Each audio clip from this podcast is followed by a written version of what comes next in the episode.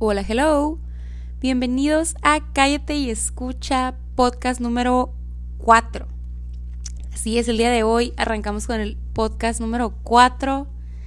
Estoy, ando como que con, con un mood así como muy relax, muy tranquilo. Este, digo, ya sé que ustedes qué, ¿no? Pero amanecimos de buenas, pero amanecimos tranquilo. No andamos ni tan, ni tan activos, ni andamos para abajo, como que hoy amanecimos neutral. Entonces, pues qué bueno, para, para tener un poquito más de objetividad en mis opiniones y poder platicar más a gusto. A lo mejor me escucha un poquito, este, no sé si mormada o, congestionada. No tengo coronavirus, no se me asusten. Nada más tengo un resfriado común, creo. No sé si es nada más viral. No lo sé. Yo me estoy tratando naturalmente, sin medicamentos. Pero sí, si escuchan un poco rarita mi voz, tal vez es por eso.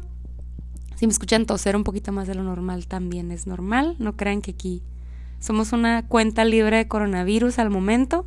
El día que lo seamos, pues les avisamos, ¿no? Espero estén muy bien esta semana. Semana no sé qué de cuarentena. Que me ha tenido pensando, ¿no? Como les decía la semana pasada, esto del home office le da mucho tiempo a uno de, digo, de trabajar, ¿verdad? Y también de, de poderse pensar en varias cosas. Y hace poquito estaba, hace poquito, ay, qué mensa, hace literal dos días, estaba este, hablando con ex compañeros de mi trabajo, ¿no? Y ya nada, nada más como que poniéndote al tanto de cómo van, si ya regresaron a trabajar, ustedes saben, ¿no? La vida maquilera y así. Y el punto es que hablé con un amigo de que hace mucho, mucho que no hablaba con él. Y no me acuerdo por qué salió el tema de una vez, este, que yo me, me, enojé mucho con él o me peleé con él. Vamos, no, la neta sí me peleé con él. Y fue una estupidez, ¿verdad? Este, yo creo que anda en mis días, no sé. Pero me enojé mucho y me puse muy, muy intensa con el tema. Un día que estábamos platicando cerca de, les, estoy hablando que ya eran varios años, este, atrás. Porque ya no trabaja donde yo trabajo esta persona. Es, estábamos cerquita de la temporada de posadas. Entonces, empezaron a organizar la posada del trabajo y yo empecé a decir como que, ¿sabes qué? Yo no puedo. Yo no puedo tal fecha, yo no puedo tal día, porque pues ya tenía mil otras posadas. Eh, no soy la persona más popular del universo, pero siempre en temporada de posadas yo creo que a la mayoría nos pasa, entre más vas creciendo, más tienes compromisos, si tienes pareja, si tienes trabajo, más los amigos de no sé qué, si tienes diferentes grupos de amigos, pues en diciembre se te empieza a llenar la agenda de volada con las posadas, ¿no? Entonces, pues ese era mi caso. Y cada que decían una fecha, yo de que no, es que ya tengo una posada. De que, ay, pero posada de qué? qué? tanto puede importar? Y yo, no, pues es que es de mis amigos de la prepa. No, pues es que es de los de la secundaria. No, pues es que es de, de mis amigas del otro trabajo. No, es que es posada de las que iba a las clases de italiano. No, es que es posada de mis amigas del cafecito de los jueves. No, es que es posada de mis amigas del cafecito de los miércoles. No, es que es posada. Entonces, mi amigo es, pues, es más grande que yo y me dice, Carla, neta, qué flojera que tengas que cumplir con tantos amigos. Y yo, pues, o sea, ¿cómo? O sea, como que él me empezó a decir que yo era una persona como, no, no me lo dijo en mal plan, pero me dijo, ay, qué flojera, o sea, en realidad toda esa gente es tu amiga, de verdad. Y yo de que, pues sí, o sea, tampoco son las 50 mil personas, ¿no? Son grupitos pequeños, pero pues es mi, mi grupo de amigos, o sea que, como que me ofendí de que a lo mejor me estaba diciendo que yo era una persona como medio superficial, ¿no? Y yo, no, pues ni al caso, o sea, no son ni, ni, o sea, son grupos pequeños y pues son mis compas con los que sí quiero quedar bien, ¿no? O sea, con los que tú tienes el compromiso de que, pues no manches, sí quiero estar conviviendo con tus amigos, porque pues te la pasas bien. Y ya, y me empezó a decir, pero muchos de esas, como que ni al caso, o sea, ni son tus amigos o así. Y yo de que, ¿qué onda con este güey? Y al final de todo me dice, mira, de mí te acuerdas. O sea, les digo, es mucho más grande que yo. Me dijo, yo, obviamente yo ya casado, con hijas más grandes, o sea, ya es otra perspectiva, ¿no? En su vida. Me dice, ahorita tienes veintitantos, veinticuatro tenía en aquel entonces. Me dijo, a medida que vas creciendo, de mí te acuerdas que vas a tener menos y menos posadas y no quiere decir que vas perdiendo amigos, ¿no? Simplemente como que te vas a ir dando cuenta de quiénes son. Y yo no.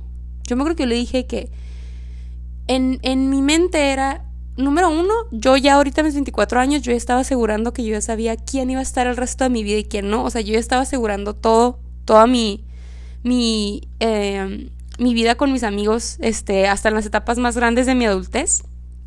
Y dos, le dije, no, pues a final de cuentas la gente con la que voy es la gente con la que estoy y pues son mis amigos. Me dice, sí, pero no tienes que, como que su punto era, no tienes que cumplir o no tienes que estar a veces tan cerca de tus amigos físicamente como para que sigan siendo tus amigos. Digo, o sea, no te va a pasar nada a lo mejor si no vas a una de todas esas posadas por quedar con una de los del trabajo.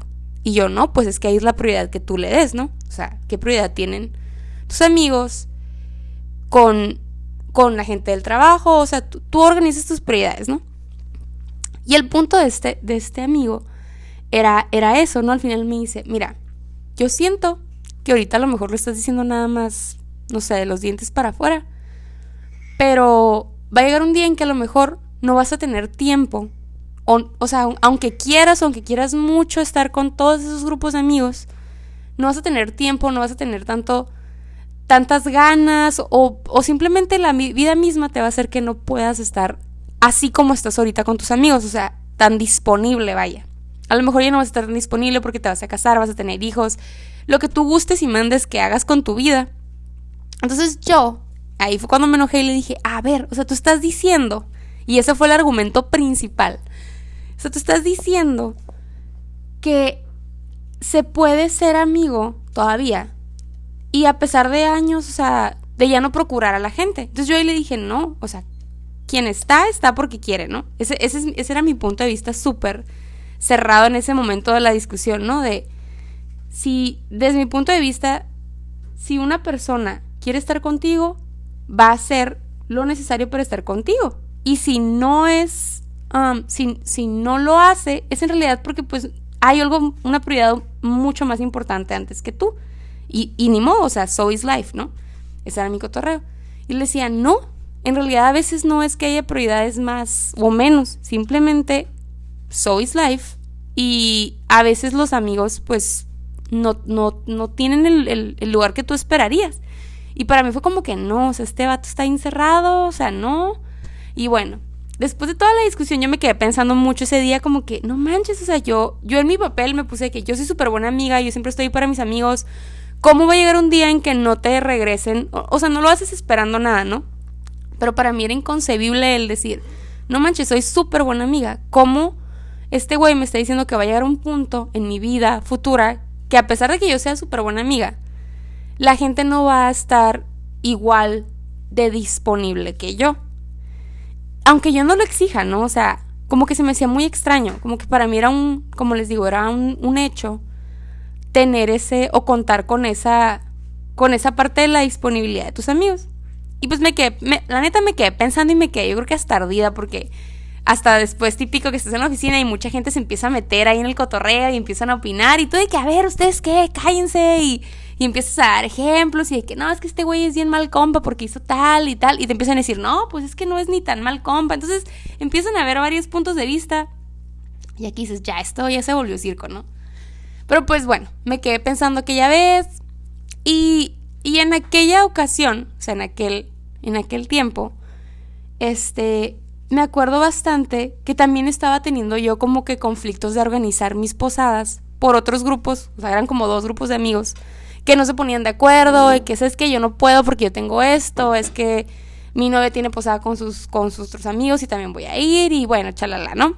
Hubo varios ahí errores de conflicto y, y el, tristemente en esa ocasión, cada que me pasaba eso, errores de conflicto, que alguien de mi grupo de amigos a lo mejor decía, no, yo no puedo por esto porque tengo tal cosa, ¿no? Que ya estaba antes, o sea, a ver cómo le hacemos y así. Yo no podía dejar de pensar, eh, o sea, en, detrás de mi cabeza, las palabras de mi compañero de trabajo de, va a llegar un día en que genuinamente por más que hagas el esfuerzo, a lo mejor no va a pasar y está bien. Y no quiere decir que dejas de tener eh, relaciones de amistad con, la gente con, que, que, las cultivaste, pues, ¿no? Entonces, pasó esa época de posadas, yo fui a mis 40 posadas, no falté ninguna, me gané mi estrellita de amiga súper cumplida, este, me la pasé súper bien en todas mis posadas, ya, se acabó esa temporada y seguí con mi vida. Y yo creo que esta es la parte se me hace muy curiosa, ¿no? De cómo a veces eh, la misma vida te, te cambia la perspectiva en friega. O sea, yo estaba en diciembre alegándole a este compa de que no manches la amistad y el poder de la amistad es más hermandad. Y bueno, yo me agarré mis argumentos. Y llegó un periodo en mi vida, en la mía, o sea, no en la de mis amigos, aparte de todos los peos que puedan tener tus compas y situaciones y sucesos de vida, etcétera, etcétera, en la que yo me empecé a ocupar en muchísimos asuntos. Empecé a le eché un poco más de ganas a la parte de, cuidarme, mi alimentación, de, me, hice un poquito más activa. Empecé a, vaya, valga la redundancia, empecé a conocer a más gente, entonces por ende hice nuevos grupos de amigos que pues yo de volada si me conocen saben que a lo mejor es de mis, de mis, ¿cómo se dice? De mis mejores atributos, pero también de los peores porque yo soy súper confianzuda y súper super amiguera, la verdad, no sé, no no tardo mucho en agarrarle confianza a la gente, no tardo mucho en, a lo mejor dicen, esta morra es bien intensa, pero yo de volada agarro confianza y pues ya, no, no, no le veo mucho, ¿no? Como que siento que soy muy transparente, ¿no? No hay nada, no hay nada que esconder, vaya. Entonces, así empezó mi vida y aparte de todo eso, yo también pasé por un proceso en el que estaba pues mejorando mi salud mental. Entonces me empecé a enfocar un poquito en cosas que me hicieran bien a mí, a partir con mi psicóloga y pues todo eso te quita tiempo, ¿no? No sé si se han visto que sí, la salud mental es súper importante y todo, pero es que por eso es tan importante porque es dedicarte tiempo a ti mismo, haciendo cosas que te hagan crecer a ti como persona. O sea, tú decidirás lo que sea que te sirva, pero que te, que te edifique, ¿no? Entonces yo entré en una temporada así en mi vida en la que yo me di cuenta que con muchas amistades que yo siempre pongo como súper on top of everything, súper, no manches, son mi máximo de toda la vida, a lo mejor no las veía tan seguido como yo quisiera. Entonces yo internamente dije, no manches, qué mala amiga. O sea, mis amigos de toda la vida de la prepa, que siempre veía al menos cada, cada dos semanas, ¿sabes qué? Una peda en mi casa, otra carne asada en casa de otro amigo, etcétera, etcétera. Pues no estaba pasando. Mis amigas de toda la vida, mis amigas hasta del trabajo, que son las que veía más seguido, empecé a sentir yo como que me alejé un poquito. Y a lo mejor mis amigos ni cuenta se dieron, les pasó de noche. Pero, y eso es muy importante, ¿por qué les pasó de noche? Porque les puedo apostar que tanto mi grupo, mis 10 o 15 o los que tú quieran, grupos de amigos, así como yo, tenían una y mil cosas más de situaciones, eventos en su vida que los vaya, aunque, aunque valga la redundancia, estaban haciendo su vida con lo que sea que estés haciendo, lo que sea que esté pasando por tu momento. Puede ser desde tener una relación, casarte, tener hijos, un nuevo trabajo, saque una casa, compro un carro, estoy abriendo un negocio, estoy haciendo un podcast, estoy haciendo whatever, estoy haciendo, me estoy poniendo las pilas en el gym, estoy tratando de comer bien, estoy tomando una nueva disciplina. Ustedes pónganle el título que quieran, ¿no? Llega un punto en tu vida como adulto en el que empiezas a hacer, pues ahora sí que lo que te dé tu chingada gana, ¿no? Y está padre porque tienes cierta libertad financiera. A lo mejor no toda la que quisieras, ¿verdad? No vas a irte a gastar y comprarte tu jet y tu Tesla y todo, pues todavía no te alcanza, ¿ah? Pero pues ya tienes más libertades como para hacer de nuevo lo que te dé tu gana. Entonces, es una situación muy padre de ser un adulto joven que pues yo siento que te quita muchas limitantes, ¿no? Y pues al abrirte, al abrirte tus limitantes, te da más, oportunidad de agendar tu tiempo como tú quieras. Y pues caes en, la situación en la que yo estaba, ¿no? Como que tú no sientes que es egoísta hasta cierto punto. Entonces, regresando al tema de los compas.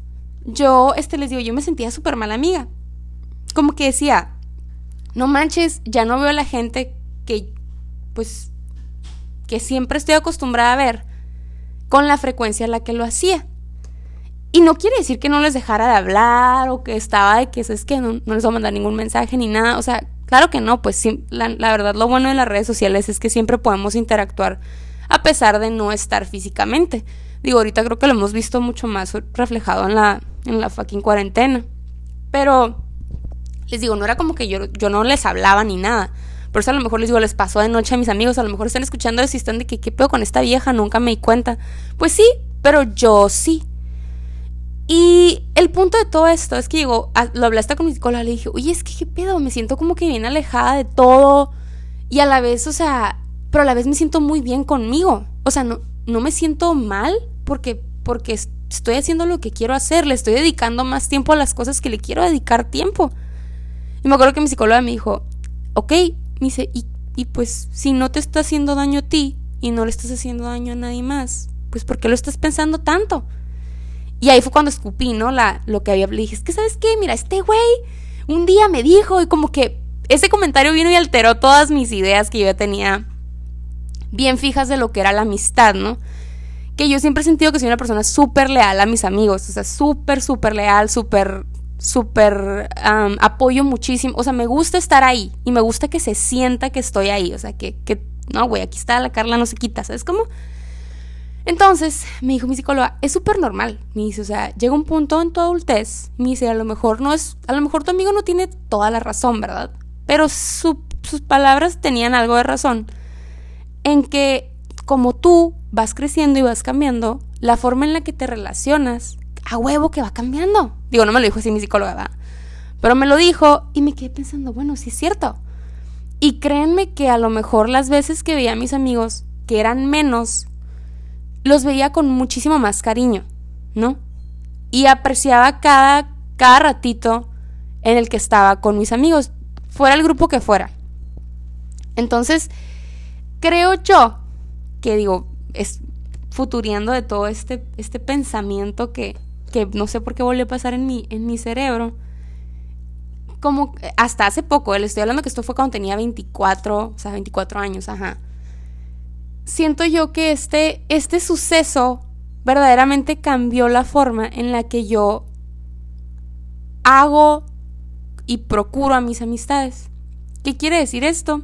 Y a lo mejor es la parte que quiero compartir en este podcast con ustedes y que me digan, que me expliquen o que me, que me compartan sus experiencias a este tema, porque creo que sí es muy interesante ver cómo vamos creciendo y cómo los amigos se vuelven una parte muy sigue siendo una parte muy, muy cercana a ti, pero es bien diferente el amor que les vas teniendo a tus amigos o el lugar que van teniendo tus amigos en tu corazón a medida que vas creciendo. Y yo me acuerdo mucho de, de nuevo con estos argumentos que tuve en aquella pelea, que me decía él, es que me dice, yo tengo amigos, Carla, que te juro que yo no he visto en 10 años, 10, 15 años.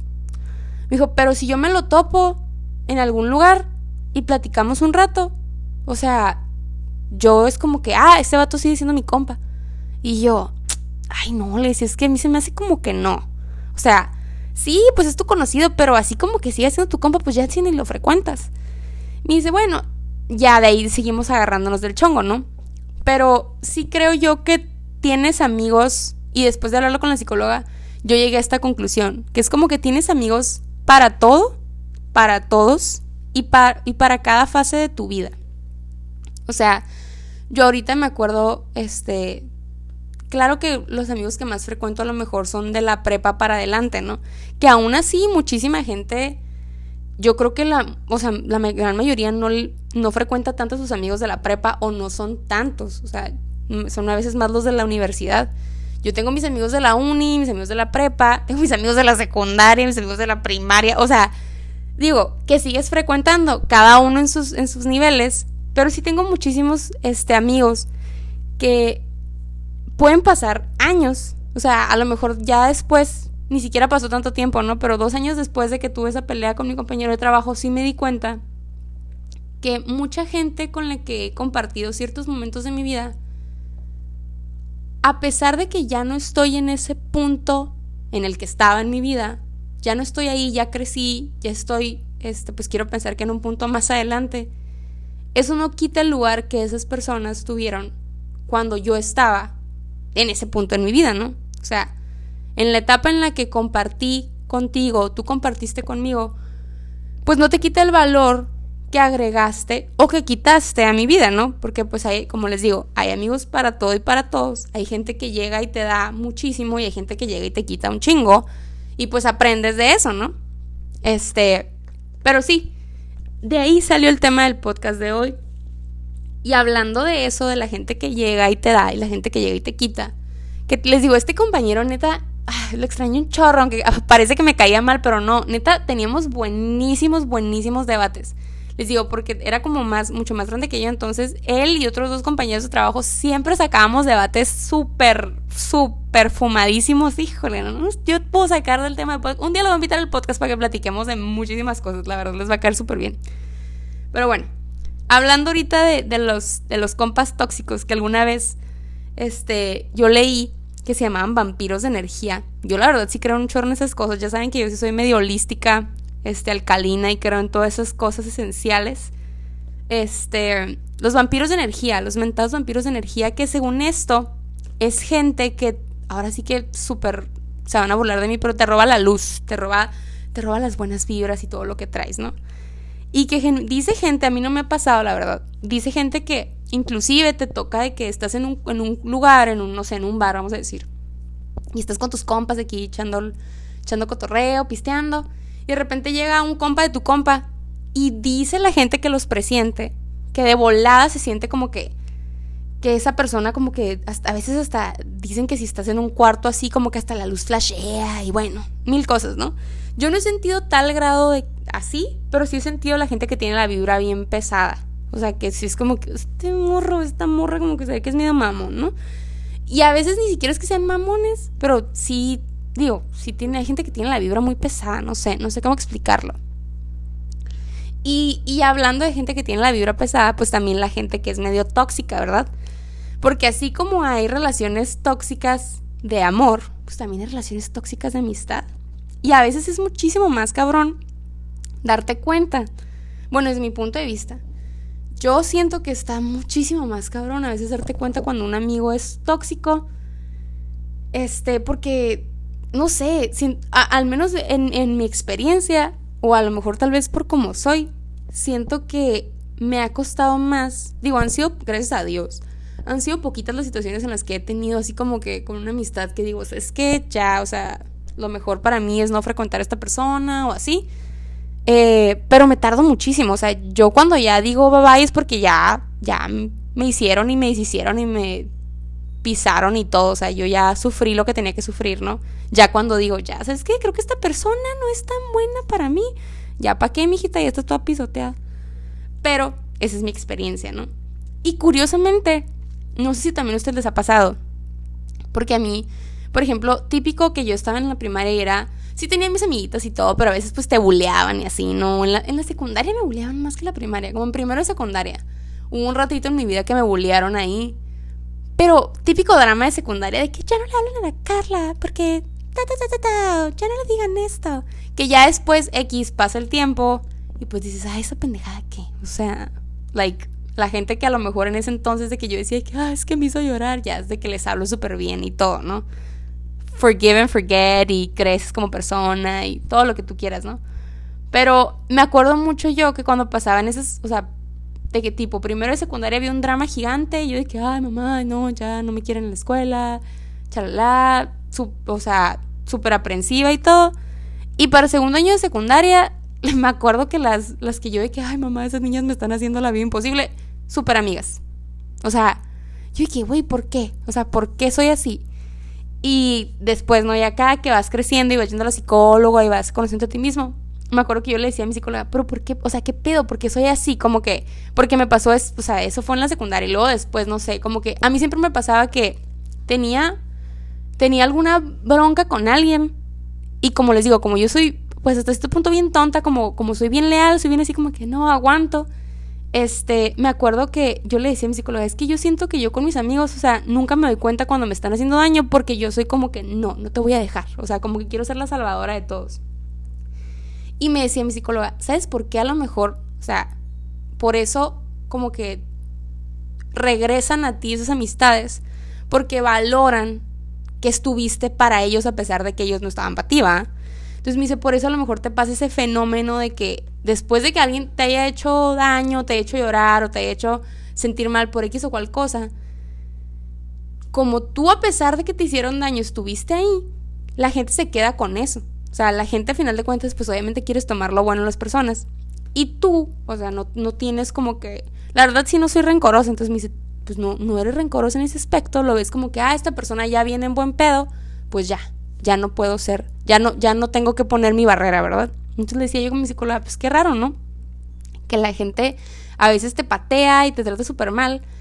Y también le decía como que, oye, pero no está mal eso, o sea, no quiere decir que es un ciclo tóxico de que a mí me gusta que me estén tratando mal. Y pues no, obviamente no me dice mi psicóloga, no, pues ya después aprendes de barreras y de, y de cómo decir hasta aquí ya. Y pues sí, a lo largo de mi vida sí les digo, no es de que a cada rato este, tiro a mis amigos, pero sí hubo, sí ha habido, este, dos que tres personas que yo he dicho, bueno, pues lo mejor para mí no es, no es seguir tan cercana a esta persona y pues te alejas y marcas tu rayita y ya, no pasa nada, o sea, puedes verlos, puedes seguirles dando like en Instagram o pendejada y media y no te pasa nada, o sea, se vuelven se vuelven tus conocidos, a lo mejor no se vuelven tus amigos. Y creo que ese ese eso que acabo de decir es súper importante y yo no lo aprendí hasta muy grande, como que no todo el mundo viene a ser tu amigo, pues. No no vienes a ser amigos en, bueno, no vas a tener ajá, no todo el mundo va a ser tu amigo. Pero tampoco quiere decir que la vida es así de blanco y negro, pues. No es de que o eres mi amigo o eres mi enemigo. O sea, ni que fuéramos clica para andar, para andar escogiendo barrio. A veces hay gente que viene a tu vida nada más para hacer eso. Para ser un conocido, para ser un amiguito por un periodo de tiempo. Y ya. O sea, that's it. Como que no tienes que clavar tanto, tanto en ese pedo. Como les digo, este tema de la amistad a mí se me hace muy interesante porque yo creo que todos tenemos conceptos muy diferentes de lo que es ser un buen amigo y lo que es estar ahí para alguien. Yo he hablado con, con ahora sí que vaya otra vez con, con mis amigos o amigas, sobre todo amigas, que a veces como, no sé, empiezas a platicar, ¿no? De, estás en el cafecito y sale el tema de la fulana que a lo mejor es, es conocida o, o sea, o amiga de alguien de la bolita. Y a lo mejor una de tus amigas tiene una bronca con ella, ¿no? Y a veces a mí se me hace bien curioso cómo nos relacionamos, no que cambiemos nuestra forma de ser, pero cómo nos relacionamos con una persona o con un grupito de personas y, y aunque siga siendo tu esencia la misma, tienes diferentes tratos con diferentes personas. Por ejemplo, en este caso, tengo una amiga que, que tenía una amiga de toda la vida, de toda la vida, y yo siempre notaba y siempre le decía, es que, o sea, yo la conozco a ella super X, o sea, yo no la conocía como ella de toda la vida, ¿no? O sea, yo nada más la trato, es una conocida más y ya. Pero yo a mi amiga, o sea, sigue siendo la misma persona que las dos conocemos, pero yo notaba que con su amiga de toda la vida era súper, ¿cómo les digo? Como bien directa, como bien... Y conmigo era súper sweet, como, como que un poquito más calmada. Pero con su amiga de toda la vida yo decía, ay, ¿estará bromeando o así se llevan? Y sí se llevaban medio pesado, ¿no? Pero a mí no se me hacía, o sea, el trato que yo tenía con esta amiga o que tengo, no es tan, tan intenso como el que tiene con su amiga que conoce de toda la vida. Y también eso se me hace muy curioso, ¿no? Que también estaba leyendo el tema de eso de, los amigos, que a veces uno se siente medio raro, no sé si les ha pasado o han visto memes de que cuando haces tu fiesta de cumpleaños y llegan todos tus círculos de amigos y no sabes cómo cómo actuar con todos. A mí sí me ha pasado, o sea, no es que seas una persona diferente o que seas de múltiples caras, pero creo que tienes una parte de tu esencia, una parte de ti es es de cierta forma con cierto grupo y, y, cada que estás con X o Y grupo de personas vas sacando, yo lo veo como que vas sacando un poquito más de ti o un poquito menos de ti. O sea, obviamente yo con mis amigos de toda la vida de la prepa soy, soy quien soy porque ya me conocen, o sea, todo. O sea, yo, yo soy completamente quien soy y me vale madre. O sea, sí, sí, somos compas y ya. Pero obviamente no soy igual. O sea, sigo siendo la misma cara, la misma esencia, pero pues igual y como no me conoces desde que tenía 15, 14, 15 años, con mis amigos del trabajo a lo mejor, que sí van a decir, ah, sí, esta vieja tiene las mismas cualidades en X o Y situación, pero pues de nuevo, como que a veces te deja ser un poquito más tú o muestras un poquito más de tu esencia cuando ya tienes años o tienes este tiempo de conocer a la gente. Y a mí eso se me hace muy interesante. Este, leyendo en este de este tema, de cómo vas cambiando un poquito con, con tus amigos, también este, leía de, en, un, en un artículo, ¿no? Como de, de ir creciendo, ir evolucionando y todo eso, decían que lo más curioso de la esencia de la persona es que, o, o cómo te das cuenta cuando alguien es quien es contigo, es porque sientes, y no sé si les ha pasado a ustedes, sientes que estás hablando con una persona como si ya la conocieras de toda la vida. Y mucha gente a veces se queda con la idea de que, ay, no manches, es que platicamos tan a gusto que siento yo que es, hasta se enamoran o algo así. Y no, generalmente cuando tú con una persona de repente haces clic y haces y, y sientes que, no manches, puedo platicar súper a gusto con esta persona y no la conozco de tanto tiempo, eso no quiere decir que tengas, o sea, sí quiere decir que hay cierta química, ¿no? Pero más que nada quiere decir que tanto tú y la persona están en una posición en la que las dos están soltando como que su esencia. Como que las dos están dejando que fluya este pex. Y, y, y ese tipo de situaciones no sea muy frecuente, ¿no? Pero cuando se da, es, no es nada más que tu yo inconsciente verdaderamente expresándose por quien es y recibiendo la señal de que la otra persona con la que tú te estás comunicando también está siendo quien es. Entonces como que se alimentan esas señales y dicen, ¿sabes qué? Se siente bien, ¿no? Se siente bien que alguien sea genuino, pues.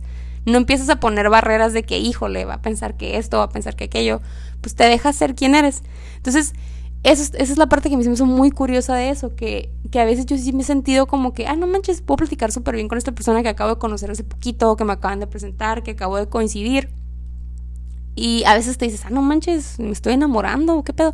Pero no, o quién sabe va, eso sí, ya no sé, este, es precisamente por eso, porque te dejas, este, te dejas ir, vaya, te dejas que te lleve más allá la conversación o las ideas o la forma en la que tú piensas, este, la pones tú sobre la mesa y pues que genera la vulnerabilidad, que es súper importante para las amistades, yo creo. Y a veces uno, uno lo ve como algo malo. Yo creo que ahorita si escucharon la palabra vulnerabilidad se quedan como que, eh, güey, eso está mal. Ser vulnerable es malo. Al menos para mí así era. Cuando, por eso les digo, la neta, vayan a la psicóloga, es lo mejor que pueden hacer en su vida, inviertan en salud mental. Este, sí sale caro, la neta, yo sí, sí, sí, cierto, sale caro, pero este, sí es súper bueno que hagan como que, así como cuando llevas a tu carro, que le revisen las balatas, los frenos y todo lo demás, que le dan el tune-up, tú también necesitas tune-up mental. Entonces ve al psicólogo, este, aunque creas que no tienes nada, aunque creas que no, yo estoy al 100, no tengo nada, ve al psicólogo y vas a ver los psicólogos tienen esa maldita manía de que tú llegas diciéndole, es que vengo porque tengo problemas con mi novio y te sacan 10 cosas más que tú no sabías que tenías. Pero está muy padre porque vas trabajando todos tus problemas. Pero bueno, regresándome al tema que otra vez me volví a desviar, ya sé, perdón. Este, de esto de, de tu esencia y de la vulnerabilidad. Yo en la psicóloga aprendí que es súper, o sea, ser vulnerable es bueno, pues, o sea, que no, tampoco se trata de llegar y poner tu corazón sobre la mesa siempre, ¿no? Porque pues también te expones a que te dañen, pero que la vulnerabilidad tiene cierto, cierto poder. Y también, leyendo más de eso, inclusive la vulnerabilidad puede servir hasta para como coaching de liderazgo y toda esa onda, para generar equipos eficientes o equipos, vaya, equipos de trabajo más eficientes, ejercicios de vulnerabilidad. ¿Por qué? Porque la vulnerabilidad te hace creer o, o te expone a que pues siempre puedes mejorar. O sea, estás, estás poniendo en una mesa quién eres verdaderamente para que alguien más disemine y, comente y haga y edifique sobre tu persona. Y además de eso, cuando una persona es vulnerable contigo, sientes esa retribución, ¿no? De, ah, ok, yo también estoy poniendo mi ser sobre la mesa para que tú comentes, hagas, edifiques, etc. Y tú también, ¿no? Es recíproco. Y basado en este cotorreo de la vulnerabilidad, a lo mejor me voy a desviar un poquito del tema. Pero les quería platicar de... Esperen, estoy aquí tecleándolo porque está muy padre y no, no lo tenía abierto. Una disculpa. Aquí está. Ok. Estaba también leyendo sobre la vulnerabilidad un artículo que no sé si a lo mejor ya lo escucharon. Ah, a lo mejor después voy a hacer un experimento del podcast, que está buenísimo. Eh, el New York Times hace ya un chorro de tiempo hizo un listado de 36 preguntas que tú le puedes hacer a alguien si quieres que se enamore de ti. O, o bueno, no que se enamore de ti, si te quieres enamorar de esa persona, si quieren enamorar mutuamente. O también que sirven para hacer como que tu amor más, más fuerte. Entonces, literal hay un sitio y todo con las preguntas. Se supone que debes de estar con, con la persona con la que te quieres enamorar. Este, y el listado de, preguntas se las voy a se las voy a leer aquí algunas. están muy interesantes porque son preguntas que cuando yo vi dije, está súper banal esto, o sea, la verdad no, no está nada intenso. Eh, dice que este estudio, no sé quién lo hizo, a ver, aquí estoy leyendo una disculpa, ya saben, nunca preparada, siempre impreparada en este podcast. Ok, dice que es, es basado en un ensayo de Mandy Lay Catron. Um, se llama To Fall in Love with Anyone, Do This. Y esta persona se refiere a un estudio de un psicólogo llamado Arthur Aaron y otros psicólogos que exploran la intimidad entre dos extraños y cómo puedes acelerar la intimidad. Y este estudio dice que la intimidad se puede acelerar con la vulnerabilidad. Entonces, estas preguntas les digo, el set 1 dice que la primera pregunta es de que si tú pudieras escoger a alguien en el mundo, ¿a quién invitarías a cenar? Pregunta 2. ¿Te gustaría ser famoso? ¿De qué manera? Pregunta 3. Después de hacer una, una, llamada de teléfono, ¿practicas lo que vas a decir en tu cabeza? ¿Por qué? ¿Qué constituye un día perfecto para ti? ¿Cuál fue la última vez que cantaste para ti, para alguien más? ¿Tienes alguna idea de cómo te vas a morir? ¿Por qué estás más agradecido? Si pudieras cambiar algo de la forma en la que te criaron, ¿qué cambiarías? ¿Cuál es tu memoria más atesorada? ¿Tu peor memoria? ¿Qué es lo que valoras más en la amistad? ¿Cuál es tu mayor... Ahí se me fue la palabra en español. Your biggest accomplishment. ¿Cómo se dice? Ama, ¿cómo se dice accomplishment? Tu mayor... Tu mayor logro. Ahí está. Ya me acordé. Sorry. Una disculpa. tu mayor logro en la vida cómo juega el, qué papel tiene el amor y la afección en tu vida. Bueno, no les voy a leer todas las 36 preguntas, pero pues vienen muchísimas, son, vienen 36 preguntas y vienen bien específicas, o sea, ya entre más vamos pasando a las fases, las preguntas se vuelven un poquito más deep. Pero está muy padre. Y este, yo cuando lo vi, yo descubrí este artículo. Uh, estaba yo creo que en la universidad. Y yo traía un chorro la cura de, quererlo hacer en la uni, como que grabar gente, de que, ¿sabes qué? Voy a agarrar dos extraños. Pero yo en mi mente enferma quería hacerlo para emparejar gente que se me haría que iban a ser buena pareja. Mi cerebrito enfermo. Quería, dije, ay, pues estos dos güeyes se me hace que quedan, voy a hacerles el experimento para que se enamoren y a ver si sí pega. Y ya que me inviten a la boda, decir, güey, ella fue la que nos casó. Bueno, yo ya estaba viendo cómo, cómo sacarle dinero a esto. Pero sí, eh, les dejo con eso. Eh, si lo quieren buscar, nada más pónganle en Google 36 Questions That Lead to Love. Y ahí viene el artículo del New York Times. Creo que también hay una página en internet, ya nada más para que te metas. Entonces, si ya le tienen puesto el ojo a alguien, o si ya tienen eh, pareja y quieren nada más hacer más fuerte su amor, eh, pues pueden hacer esas preguntas. Digo, está padre para pasar el tiempo. No sé si recomendarlo para hacerlo con sus amigos, porque nada que se enamoren. Pero bueno, eh, del podcast de hoy, pues creo que ya hablé del tema de lo que quería hablar, ya les compartí un poquito de lo que yo, yo creo que es este, la parte de la amistad y de tus compas y de tu y de los lazos que vas formando y yo creo que al final de cuentas si algo si algo les va a dejar el episodio de hoy es que pues aprovechen mucho sus amistades este yo sí siento que hay que hay que procurar muchísimo la amistad eh, de la manera en la que puedas. ¿No? O sea, procurar una amistad no quiere decir que les estés hablando todos los días, que los veas todas las semanas.